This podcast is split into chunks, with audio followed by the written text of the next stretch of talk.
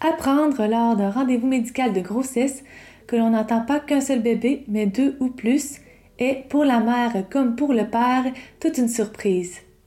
Mettre au monde deux ou plusieurs petits êtres est quelque chose de merveilleux, mais peut aussi être très angoissant. Outre le côté monétaire, ces grossesses sont aussi plus à risque. Aujourd'hui, on vous offre quelques conseils pour diminuer votre stress.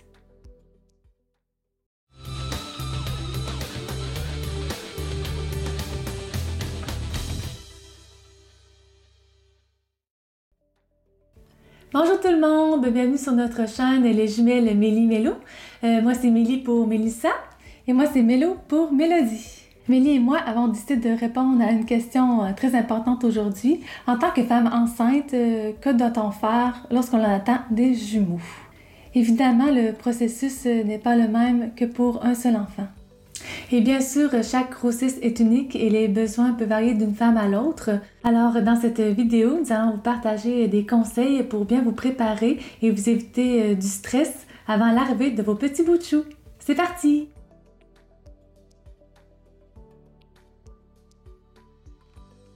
Premièrement, recherchez un obstétricien ou un spécialiste en médecine materno-fétale qui a de l'expérience en gestion de grossesse gémellaire.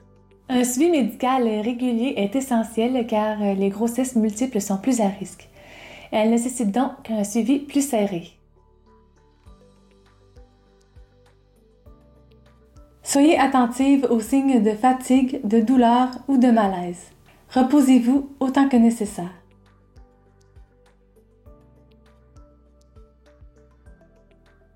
La méditation, le yoga et la respiration profonde sont des techniques pour vous aider à faire face au stress.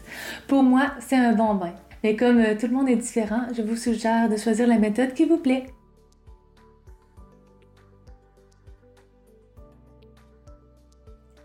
Suivez une alimentation saine et équilibrée. Les besoins nutritionnels sont plus importants lors de ce type de grossesse. Les protéines sont essentielles pour la croissance des bébés. Alors n'hésitez pas à manger de la viande maigre, des œufs, de la volaille, du poisson, des noix, des légumineuses et des produits laitiers faits en matière grasse. Aussi, assurez-vous de consommer suffisamment de calcium pour le développement des os et des dents de vos petits bébés. Notre mère nous rappelle souvent qu'elle devait boire 60 onces, soit 1700 ml de lait par jour pour nous garder en santé. Elle n'en pouvait plus du lait, croyez-nous. On trouve principalement le calcium, bien sûr, dans les produits laitiers comme le fromage, le yogourt, etc.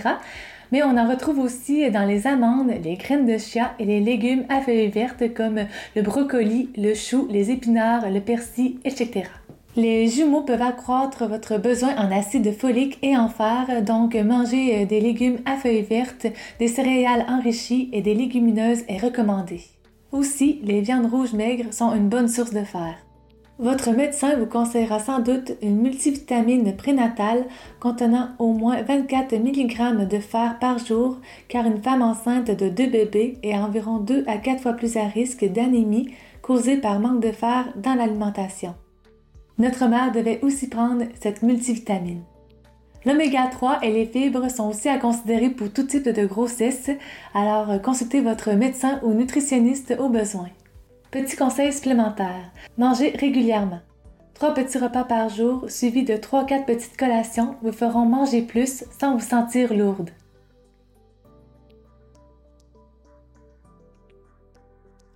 Il est normal de prendre du poids durant la grossesse, mais suivez les recommandations de votre médecin pour éviter une prise de poids excessive. Des directives ont déjà été établies pour la prise de poids durant la grossesse selon l'indice de masse corporelle IMC de la mère avant la grossesse. Ces recommandations peuvent vous donner une idée de la plage de poids cible à respecter, mais bien sûr conseillé de consulter un spécialiste. Pour connaître votre IMC, indice de masse corporelle, tapez IMC sur Google et plusieurs sites vous seront proposés. Ce sont souvent euh, des gyms ou des pharmacies. Vous n'aurez qu'à indiquer votre taille et votre poids. Mais si cela peut vous aider, nous vous mettrons deux liens dans la barre de description.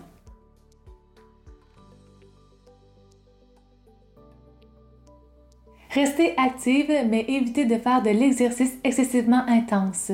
La natation, le yoga prénatal et la marche sont souvent recommandés.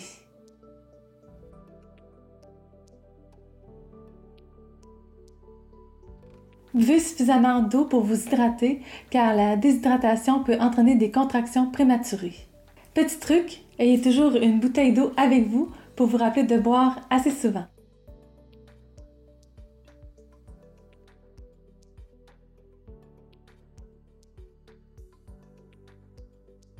Soyez consciente des signes de contraction prématurée pour en aviser le plus vite possible votre médecin.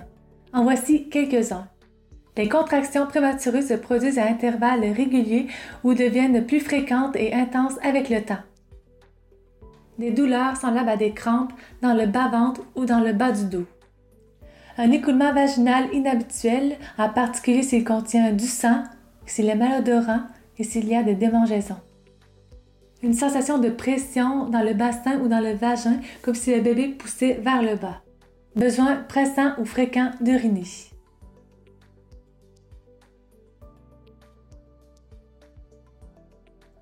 La prééclampsie est un type d'hypertension qui peut survenir après la 20e semaine de grossesse et même après l'accouchement.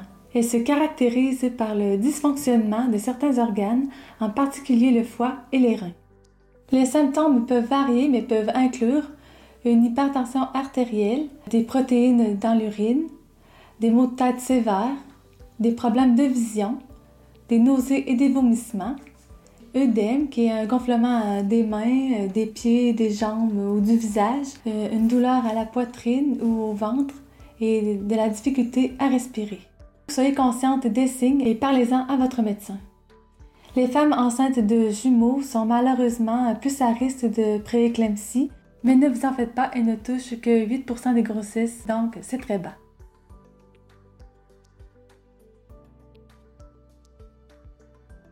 Pour mieux comprendre les particularités d'une grossesse gémellaire, vous pouvez suivre un cours de préparation à la naissance adapté spécialement pour les jumeaux.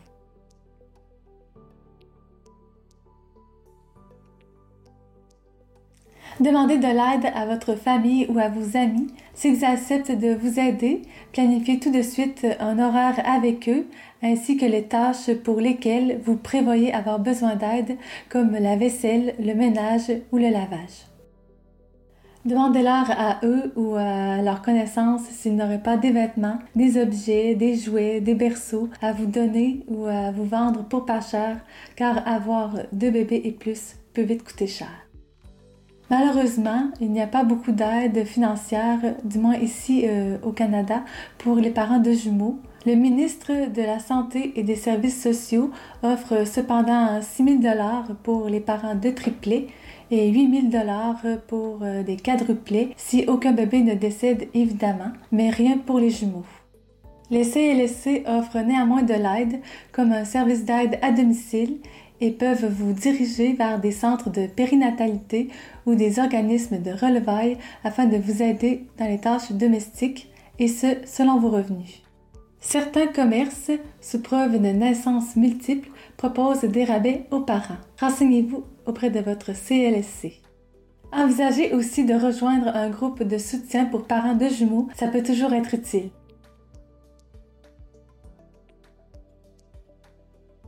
Discutez des options d'accouchement avec votre médecin et préparez-vous en conséquence. Rappelez-vous cependant que les jumeaux ont tendance à naître prématurément, donc pas de panique.